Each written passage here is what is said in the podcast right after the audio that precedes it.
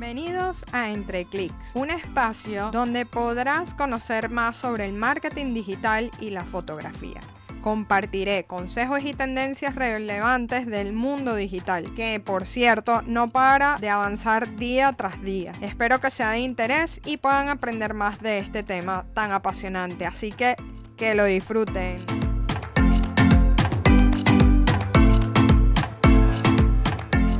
Hola, hola, bienvenidos a mi podcast Entre Clics. Ya como ustedes lo pidieron y muchos ya han escuchado el primer podcast, hoy tendremos el segundo podcast con Jordi y estaremos hablando específicamente de la neurocomunicación, porque creo que en estos momentos es muy importante que sepamos cómo debemos hacerlo y sobre todo cómo vincularlo con el neuromarketing. Así que bienvenido Jordi, ¿cómo estás? Hola, buenas tardes. Pues muy bien y contento de estar de nuevo aquí contigo y en tu programa. Lo logramos, el segundo, a lo mejor viene un tercero, vamos a ver. Bueno, de momento ya tenemos el segundo, nos lo propusimos y ahí estamos. Así y es. claro, porque por, ¿por qué no va a haber un tercero? Y podemos, podemos, hay otros temas que podemos abrir, o sea que ningún problema. Buenísimo, de verdad, gracias. Cuéntanos, antes de comenzar a hablar, quiero que definas qué es la neurocomunicación. Bueno, nosotros nos gusta definir la neurocomunicación como el tipo de comunicación que te lleva más allá de los cinco sentidos. Es decir, nosotros cuando comunicamos utilizamos básicamente la palabra y el oído. Yo, me comunico contigo, es bidireccional, pero la neurocomunicación es eh, poliédrica, es decir, es un proceso neurorelacional. En realidad, hoy sabemos que comunicarse es un intercambio de comunicación entre neuronas. De hecho, cuando comunicamos se activan un montón de áreas del cerebro, la parte frontal, la, la, parte parietal, incluso las neuronas, ya se está estudiando que se comunican entre sí, aunque eso no está todavía demostrado, pero que entre ellas también se comunican.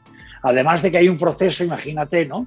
de comunicación externa e interna. Es decir, yo hablo contigo y pienso qué te voy a decir, pero sobre todo lo que pienso, que no me doy cuenta, es qué te quiero transmitir. Es decir, quiero hacerte daño quiero hacerte sentir bien, quiero enamorarte, quiero, no sé, yo tengo una intención que tengo que pensar primero, ¿sí? Y la persona que me está recibiendo no solamente me contesta con palabras, sino que también está pensando basado en sus emociones momentáneas. Tú puedes haber tenido un mal día y puedes decir, pues mira, este ahora me quiere ligar.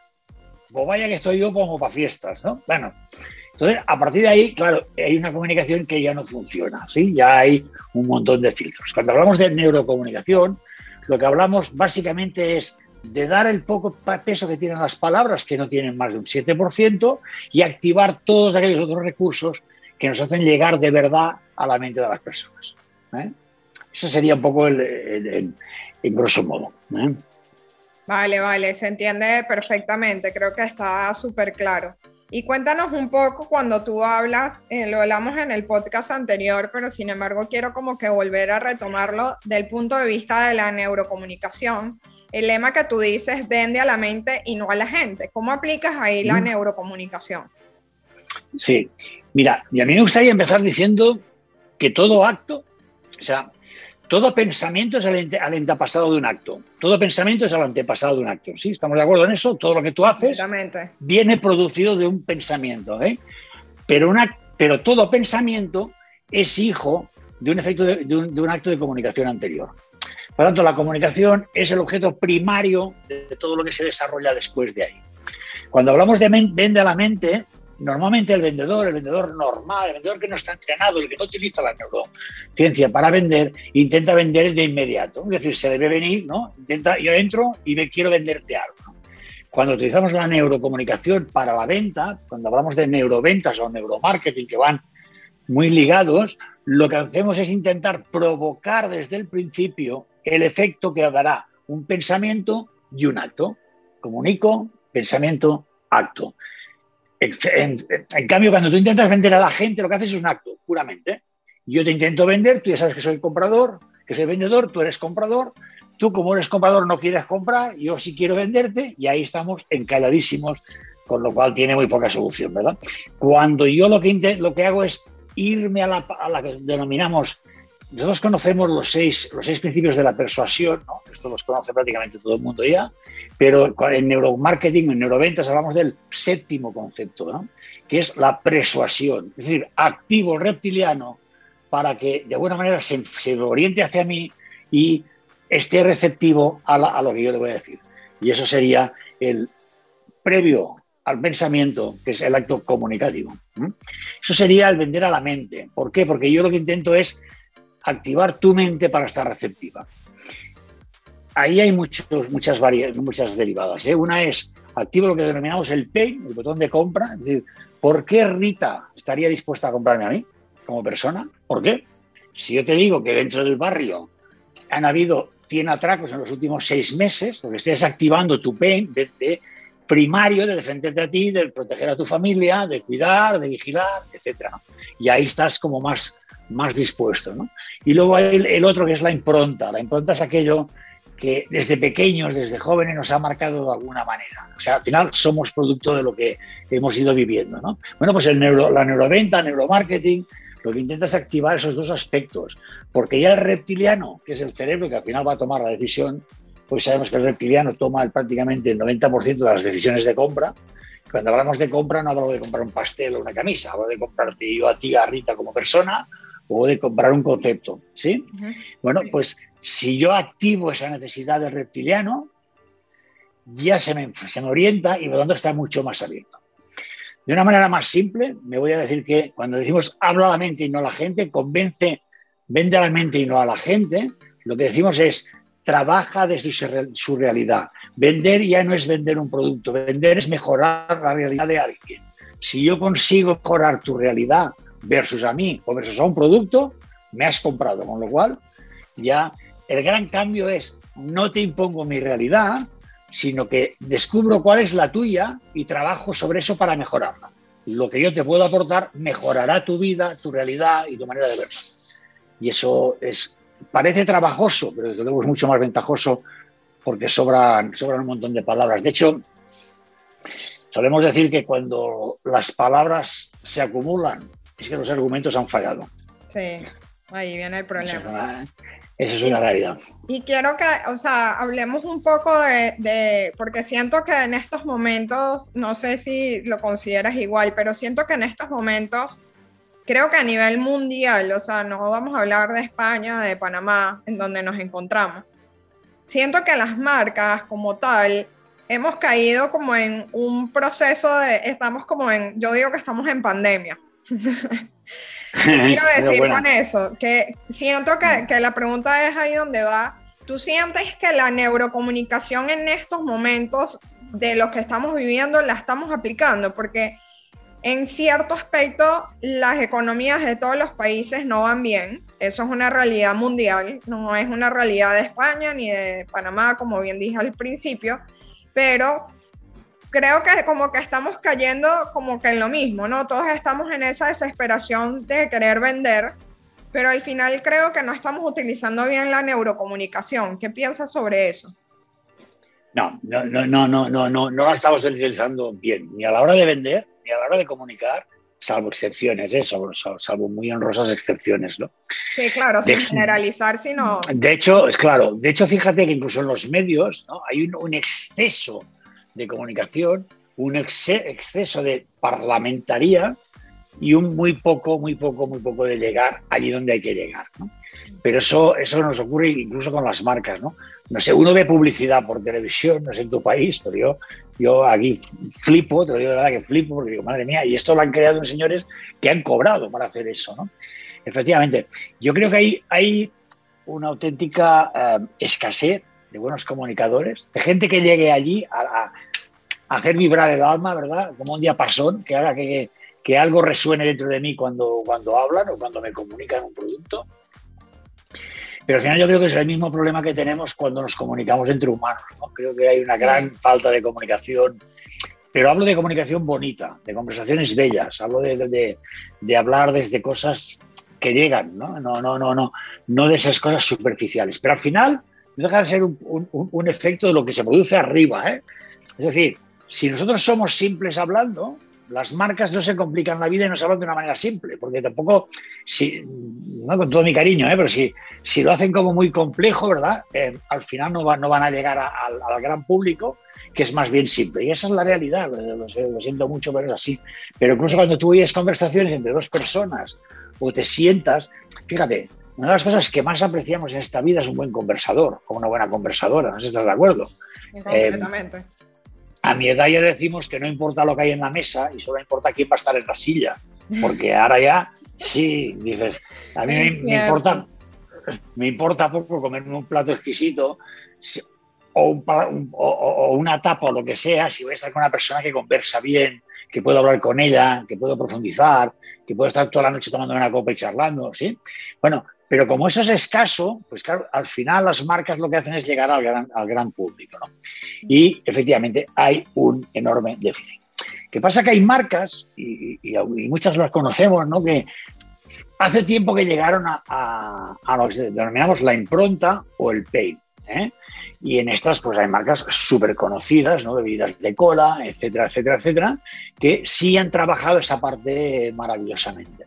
Con lo cual, y marcas de, marca, fíjate tú, en bebida, en tabaco, ¿no? Marcas que hoy, hoy pueden vender sin poner la marca, solamente con sus colores ya venden, ¿no? Eso tenemos una experiencia con Malboro, que por ejemplo está quitando la marca de todos los de todos los paquetes de tabaco, pero porque llegaron a esa, a esa, a esa impronta. ¿no? Entonces, su, efecto comunicativo siempre ha ido a la parte del reptiliano. ¿no?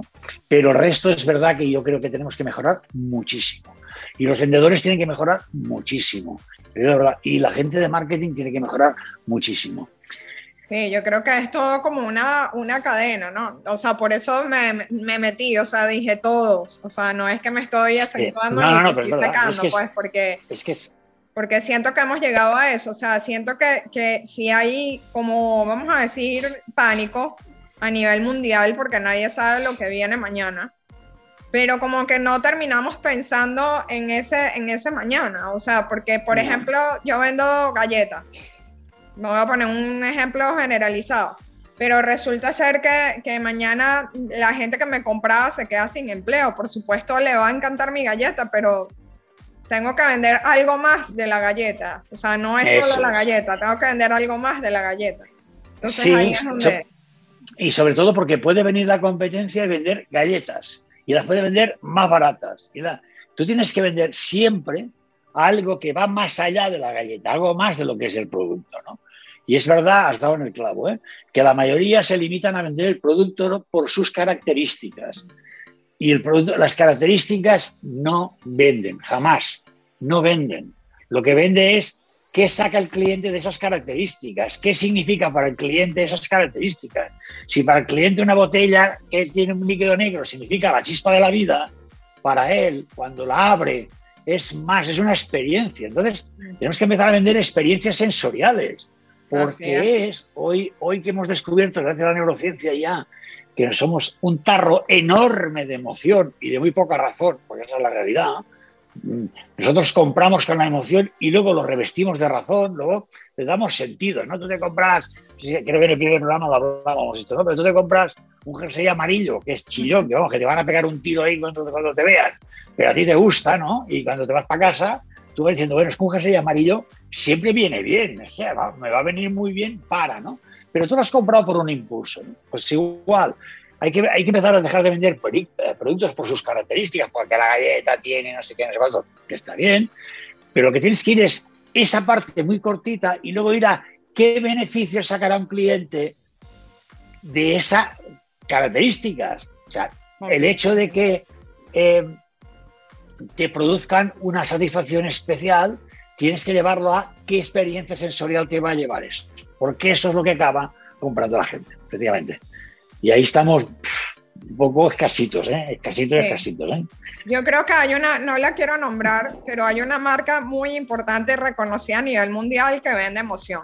No vende, es una bebida. Ya me imagino que la van a saber cuál es, pero, pero es eso, es, termina, o sea, de hecho, cuando tú ves una, un comercial de ellos, tú terminas viendo que ellos venden emoción. Es emoción de compartir, emoción de que es el cumpleaños de alguien y es la emoción de compartir con eso alegría. Entonces, al final puede ser que no consumas el producto. Esa es una realidad. Mira, eh, yo creo que no estamos hablando de la misma marca, ¿verdad? Yo creo que hablamos de la misma marca. Pero tiene una, una competidora muy directa, ¿verdad? Que se hacían no sé si esto lo conté en el primer podcast, pero si no, lo, repito porque es muy importante. Y nosotros hacíamos lo que denominábamos, nosotros y esta marca y muchas, ¿eh? lo que denominábamos test de sabor. ¿no? Nosotros invitábamos a un montón de clientes, nos encerrábamos en una sala, les dábamos a probar nuestro producto escondido, que no sabían que era nuestro, y otros de la competencia. Y ellos decidían cuál me gusta más. ¿eh? Bien, hasta ahí muy bien. Y esta marca también lo hacían, ¿no? Estos dos competidores lo hacían, ¿no? Y se dieron cuenta que el que vende menos, el competidor, daba test mejores que la otra. A la gente le gustaba más. Pero ¿qué pasaba? Que cuando la otra enseñaba la marca, la botella y tal, con unos aparatos que se llaman fMRI, que mide la reacción del cerebro, cuando la gente la veía, se le iluminaba la, área de recompensa del cerebro. ¿Por qué? Porque habían vendido emoción. Entonces, entonces, lo que se demostró, ¿vale? Pues voy, a, voy al grano porque es muy largo, pero muy chulo. Ya podemos profundizar ahí porque es muy guay. ¿Qué se demostró? Que cuando tú pruebas un producto, lo, lo pruebas con la parte cognitiva. Si yo te digo, prueba, prueba este, esta bebida y pruébala, tú bebes y piensas. Por lo que estás pensando en si te gusta o no. Pero cuando compras no tienes ese mismo proceso neuronal. Cuando tú compras, ves la marca de toda tu vida, ves la botella de toda tu vida y dices, es que es esta mi bebida. Y el sabor queda en un segundo plano. No es más mala ni mejor. Simplemente que tú cuando pruebas piensas y cuando compras simplemente te dejas llevar por la emoción, por aquello que, te transmite algo. Pero es que luego hay otra parte que hay que trabajar en la emoción, y no sé si me alargo demasiado, pero que es en que tus trabajadores tengan sentido de pertenencia, es decir, que también ah. pongan la emoción en aquello que hacen. Porque al primero que tienes que vender es a tu gente. O sea, vender no es poner una valla publicitaria, amigo mío. Vender es que el señor que va con tu producto y se presenta delante de alguien sienta que ese producto es el mejor del mundo. ¿Sí? Y porque eso es lo que te va a transmitir. Si no, intentará vender otra vez a la gente y no podrá vender a la mente ni a través de la emoción. Y es que yo creo que lo que acabas de decir es fundamental. Yo creo que una marca se construye con los mismos empleados, pero los empleados les tiene que correr por la sangre o sea, ese ADN de la empresa. Eh, porque si no, al final hay algo ahí que no, no, logras conectar, ¿no? Y en el momento de, vender algo te va a ser más difícil, ¿no? Pero bueno, como para no desviarnos también un poco, eh, porque está muy interesante el tema, quiero que nos digas cuáles son esas cualidades de un buen comunicador, que hay veces que las perdemos, pero cuáles son esas cualidades que debe tener una persona para comunicar bien. Pues yo te diría tres. Saber preguntar, es decir, la pregunta tiene que tener un sentido. Jamás preguntas cerradas al principio, porque al cerebro no le gustan, tiene la sensación de que le están dirigiendo. ¿eh? Porque si te pregunto, ¿te gusta el baile? Ya vas tu cerebro ya cree que te voy a dirigir hacia un sitio que a me interesa a mí, nada más, ¿sí? Por tanto, preguntas abiertas siempre, porque la gente, o sea, ¿qué te gusta? Es una pregunta hermosa. Si te, te, gusta X, ya no es una pregunta hermosa, es una pregunta dirigida, por lo tanto, preguntas abiertas siempre. Okay. Capacidad, capacidad de escucha, capacidad de escuchar es no escuchar para responder, escuchar para entender. Que esa es la gran diferencia. El ser humano escuchamos para contestar. Es decir, cuando tú me hablas, yo estoy preparando mi respuesta. No es así. O sea, un respeto hacia ti es escucharte para entenderte. ¿Qué me estás diciendo? Y se puede parecer muchísimo a otra respuesta que me dará otro, otro cliente. Pero no es la misma, sé que tiene matices diferentes, porque tú no eres la misma persona que el otro, por lo tanto, tiene esos matices que yo debo saber, em, como buen comunicador, apreciar. Y luego, por último, tener presencia. Tener presencia no es ir así guapo como voy hoy, desde traje, no, no, no, no, no. Es saber em, estar, estar presente en lo que te están diciendo, tener em, la postura corporal, tener el cerebro, sobre todo porque no, lo hacemos nunca. ¿eh?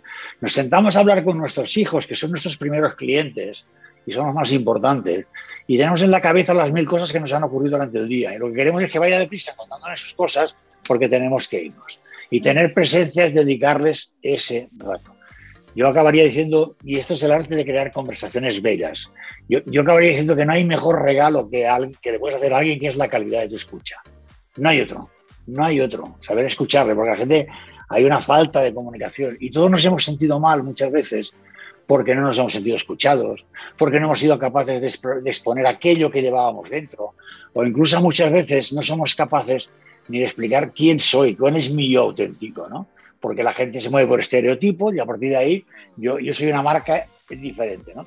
Porque otro día podemos hablar, pero cuando hablamos de marketing y de marcas, la marca más importante que tenemos somos nosotros. La gente no comprará nada de lo que vendamos si no nos compra nosotros antes. Por lo tanto, tenemos que conocer qué marca somos y cómo podemos explotarla. Que eso es muy importante. Completamente, porque a veces creo que nos alejamos un poco de eso. Y ahí vuelve lo que dijimos hace un rato, que tiene que haber ese ADN de, de, lo, o sea, de tu marca, pero también de donde trabajas, para poder conectar, porque ahí conectas con las dos cosas. Eso es, yo cuando que, trabajo para, para, trabajaba mucho, ahora ya voy dejándolo un poquito de lado también, pero para empresas, yo siempre decía, antes de salir a vender a, los clientes, vende a tus clientes internos, que son tu gente, porque si ellos compran el producto, lo que tienes es un montón de gente, ¿verdad? Que cuando hablen de, lo, que, de lo que trabajan, de lo que venden, lo harán con pasión. Cuando estén con unos amigos tomando una cerveza, venderán su producto porque entenderán que le hacen un bien y por tanto mejorarán la realidad de todos sus clientes. Y eso, amigo mío, sí es neuroventa, mejorar la realidad. Completamente. Y ahora cuéntanos esa relación que existe entre la neurocomunicación y la neuromarketing. Pues al final la relación, hay, una relación muy directa, la hemos, hemos ido tocando por el camino, ¿verdad? Y el neuromarketing lo que hace, cuando se hace bien el neuromarketing, ¿verdad? Lo que hace es activar esas áreas del cerebro que eh, son propensas a, comprar, a tomar una decisión. ¿sí? El neuromarketing lo que hace es no entrar a vender nunca. Mira, hay, cuando hablamos de neuromarketing hay muchas técnicas, pero hay una que es la de las tres historias. ¿eh? Es una de las, que más ejemplifica y cuando hablamos con, con, gente de marketing o con vendedores, nos entrenamos. ¿no? Al final es yo puedo decirte, mira, ¿sabes que en el barrio, por, seguir el mismo ejemplo de antes, pero hay muchos, ¿no? Han robado X casas en tantos meses, yo vendo seguridad, ¿sí? Punto uno. Punto dos es, yo te aconsejo que pongas una alarma, aunque no sea la mía. Y punto tres es, yo si quieres te puedo recomendar algunas alarmas muy buenas, para que no entiendas que, te quiero vender yo, sino que lo que te quiero es que te conciencies de que la seguridad es muy importante. Con lo cual, eso es neuromarketing. ¿Qué he hecho? He despertado tu emoción, tu necesidad, tu efecto primario de proteger a los tuyos, eso se puede hacer con, un montón de cosas, pero al final tú has entendido que yo no, no, había interés oculto de vender, porque te estoy diciendo que te puedo recomendar. Eso es un poco lo que hace el neuromarketing, ¿sí? El neuromarketing lo que hace es mejorar tu realidad. Tu realidad es, yo ya estoy segura, pero quiero lo mejor para mi marido y mis hijos, ¿sí? Y el neuromarketing lo que te hace es, partiendo de ahí, yo también puedo ayudarte.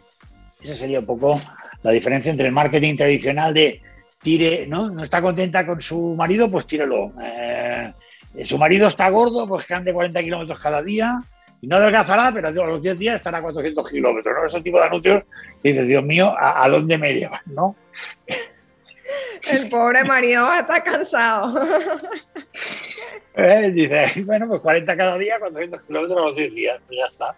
No, pero ahora fuera, fuera, fuera, bro. Pero hay mucha publicidad de ese estilo, ¿eh? donde eh, lo que hacen es eh, decir, ¿no? Eh, esta marca que se tiene de una manera no vale para nada, tírela y cómprela. Bueno, ¿con qué, ¿con qué lo haces, no? Porque, fíjate, ¿no? Hay una cosa que la gente entiende, o en neuromarketing, por ejemplo, lo primero que hace es, aparte de trabajar los seis, los seis principios de la persuasión, que esos son, son claves, ¿verdad? De, Cialdini, Trabaja el séptimo, que es la persuasión, pero además olvida el precio. El precio, a ver, cuando el precio entra en juego es porque los argumentos han fallado. Esa es una realidad. Y si tú al final me vas a decir, bueno, ya veremos, pero. Porque claro, es que esto es caro. si tú ya consideras que es caro, es que yo no he despertado tu necesidad de comprar eso. ¿Eh? Por lo tanto, esa es otra de las grandes diferencias del neuromarketing. Olvida un poco el efecto, olvida, olvida el efecto precio si tiene claro a qué segmento se va a dirigir, eso sí, para adaptar su producto a el poder adquisitivo de la, zona, pero al final hoy, hoy sabemos que hay compradores para todo, ¿no? Hay gente que compra un iPhone y hay gente que compra otro tipo de teléfono muchísimo más barato. Hay gente que compra marcas de ropa súper caras y gente... Simplemente tienes que saber a quién te diriges, pero en ningún caso variará el que tienes que despertar su necesidad de compra. Tienes que mejorar su realidad. Si vas directamente por precio, siempre habrá alguien que vende más barato. Siempre. Y creo que lo que dijimos eh, ahorita hace un rato es que también es vender eh, experiencias, o sea, que vende más allá del producto, vende experiencias, vende, vende esa emoción de que puedas ayudar a la persona, vende, o sea, como que trata de conectar con algo, como bien lo acabas de decir, el que, el que vende eh, sistemas de seguridad. ¿Sabes? El que tú le digas y que, bueno, mira, yo te recomiendo que en verdad pongas una alarma, así no sea de la mía, pero ya ahí le estás diciendo a la persona que tiene una necesidad, se la, se la descubriste y le estás diciendo y que bueno, si no me compras a mí, cómprale al otro. O sea, que en cierta manera no está mal. Entonces creo no, no, No, claro, lo que tienes es que remover algo en la mente de tu cliente, ¿sí?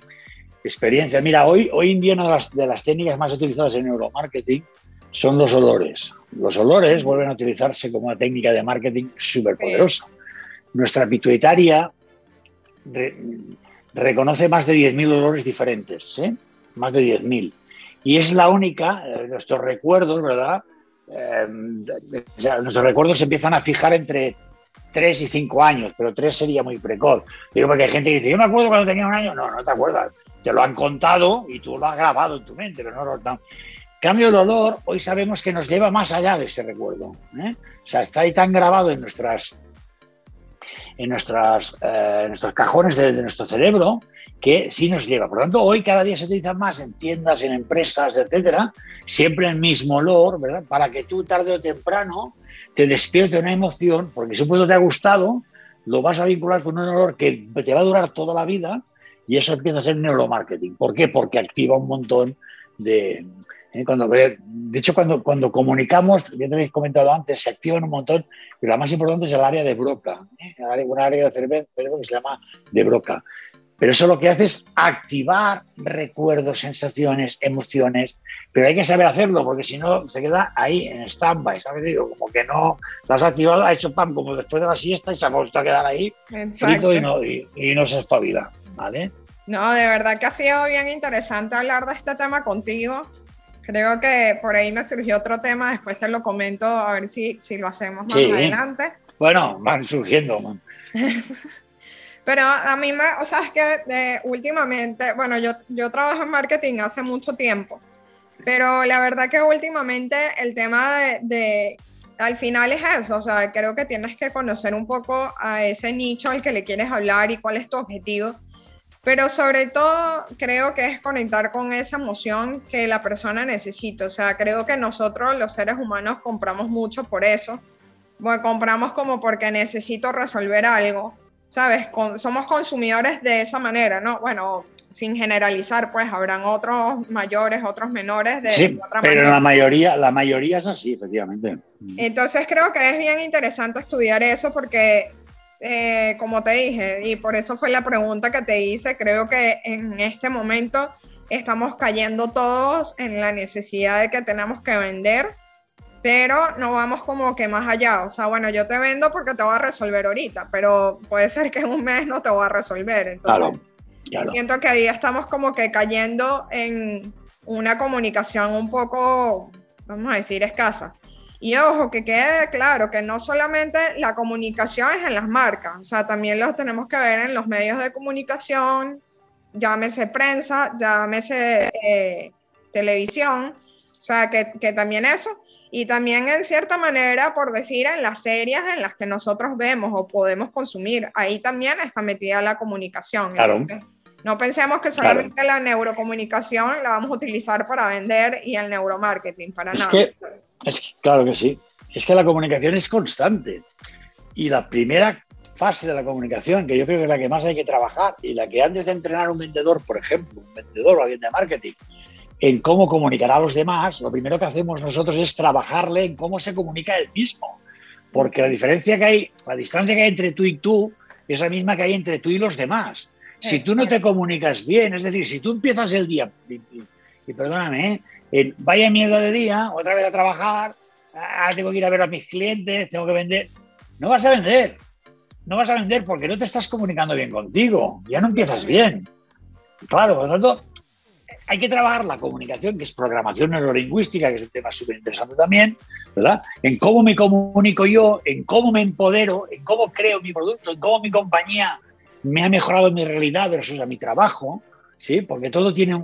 la gran pregunta es, ¿para qué voy a ir a, ver a mis clientes? ¿Para qué? ¿Eh? Y cómo me comunico internamente y luego a partir de ahí, de empoderarme y de enriquecerme, soy capaz de comunicar a los demás de, maravilla. Por lo tanto, es un proceso complejo porque nos hemos ido con todo mi cariño, no, no, digo todo, pero poco aborregando todos. Y ya empiezo por mí mismo, ¿eh?